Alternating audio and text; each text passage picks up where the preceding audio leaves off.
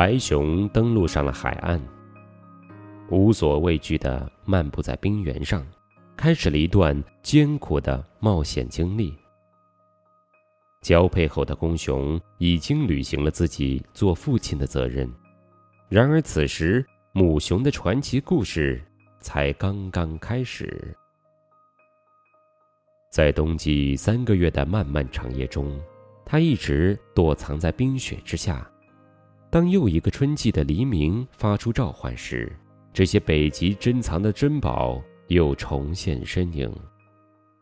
这个故事讲述了这些巨大的北极熊历时两年的生活。我们还将看到这两只幼熊，它们必须学会在这个世界上最荒芜的地方生存。在这座位于挪威北端与北极终点处的岛屿上，出现了一个令人恐惧的身影。在过去的这个冬季里。它一直漫游在冰块之间，以海豹为食，来增加体内的脂肪。另一只北极熊则在一个被厚厚的积雪覆盖着的山坡下，度过了这个严冬。在过去的五个月中，母熊一直沉睡着，没有吃任何东西。当他从梦中缓缓醒来时，母熊测试了洞外的空气。以感知空气中的危险的信息。强烈的阳光令他有些目眩。母熊十分费劲地爬出了洞穴，尽管它很饥饿，但它仍将留在这里。很快，我们就会看到令它进食的原因。这只小熊三个月前出生时体重二十磅，现在正好奇地。看着家门外这个陌生的世界，和多数北极熊的幼崽一样，它是个双胞胎。在这个家庭的第一次出游中，母亲对两个孩子寸步不离，因为他们降生在一个危机四伏的世界。半数的幼熊在出生后的第一年里就夭折了，其中一些是被捕食的公熊杀死的。所以，当小熊们玩耍时，母熊警惕地注视着四方。尽管阳光明媚，空气中却弥漫着一种令人难以信赖的春天的气息。母熊不能掉以轻心，在巨大冰块的碰撞中，冰河出现了裂缝，北冰洋开始融化，现出了一个面目狰狞的群岛。在北极圈里内很深的位置上，斯瓦尔巴特群岛是北极熊春季活动的十字路口。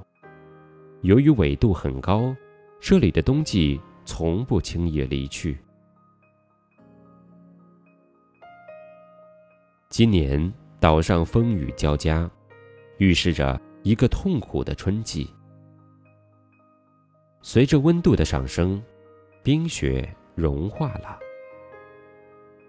寒冷的再度降临，又使水降成了冰，整个雪原变成了一个巨大的溜冰场。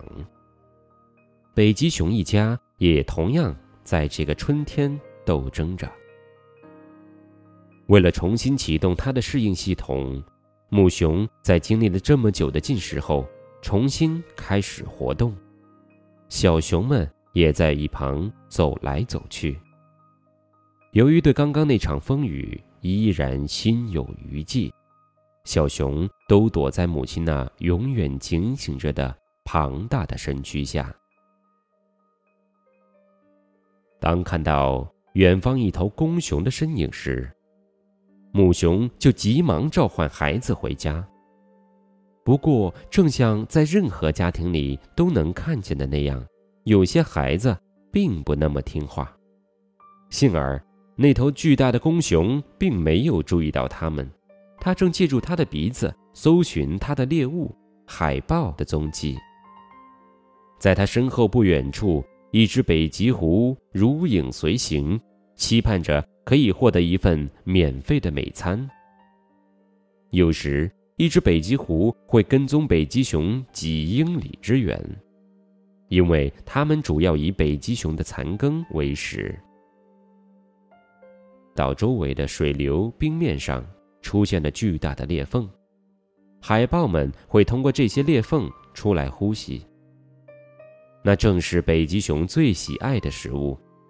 海豹们趴在冰面上，显得格外惹眼，但它们同样十分警觉，不会因北极熊看似随意的接近而疏忽大意。由于强劲的水流和水下的温泉阻止了裂缝处的水结成冰，海豹才得以安全地在北极熊周围游弋。远在一英里外，母熊。就已经闻到了海的气息，以及那里充足的食物。但在小熊们变得足够强壮、跑得足够快之前，它还不能解除进食。对小熊来说，它们花在洞穴里的时间越多，它们对未来无情的北极捕食者生活的准备也就越充分。但。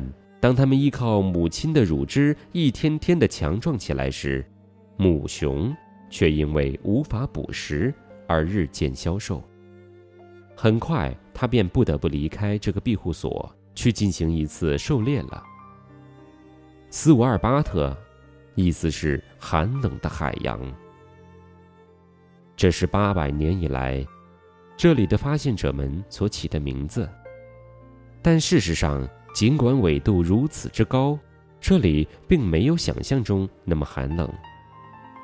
斯瓦尔巴特群岛位于东北方向，穿越大西洋的温暖的水流和北冰洋环流的交界处，因而拥有一个相对温暖的气候。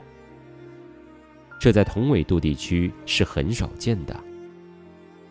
当我们的熊妈妈仍在岸上时，另一头尚无孩子的母熊正与公熊在海中嬉戏。它们是十分强健的游泳者，以巨大的前爪划水，以后爪掌舵。北极熊更喜欢冰面和海洋，因为它们是真正的海洋动物。从北极熊一家真正的走出洞穴起，已经过去十天了。母熊再也无法忍受饥饿。小熊们已经长得更为强壮了，并能在雪地上自如地活动，尽管偶尔还会掉回洞中。它们紧紧地跟着母亲，准备再在家门口散一次步。然而，事实上，它们永远都不会再回到这个温暖的家了。从现在起，只有他们的母亲会站在他们的身旁，伴随他们。面对北冰洋上危险的生活了。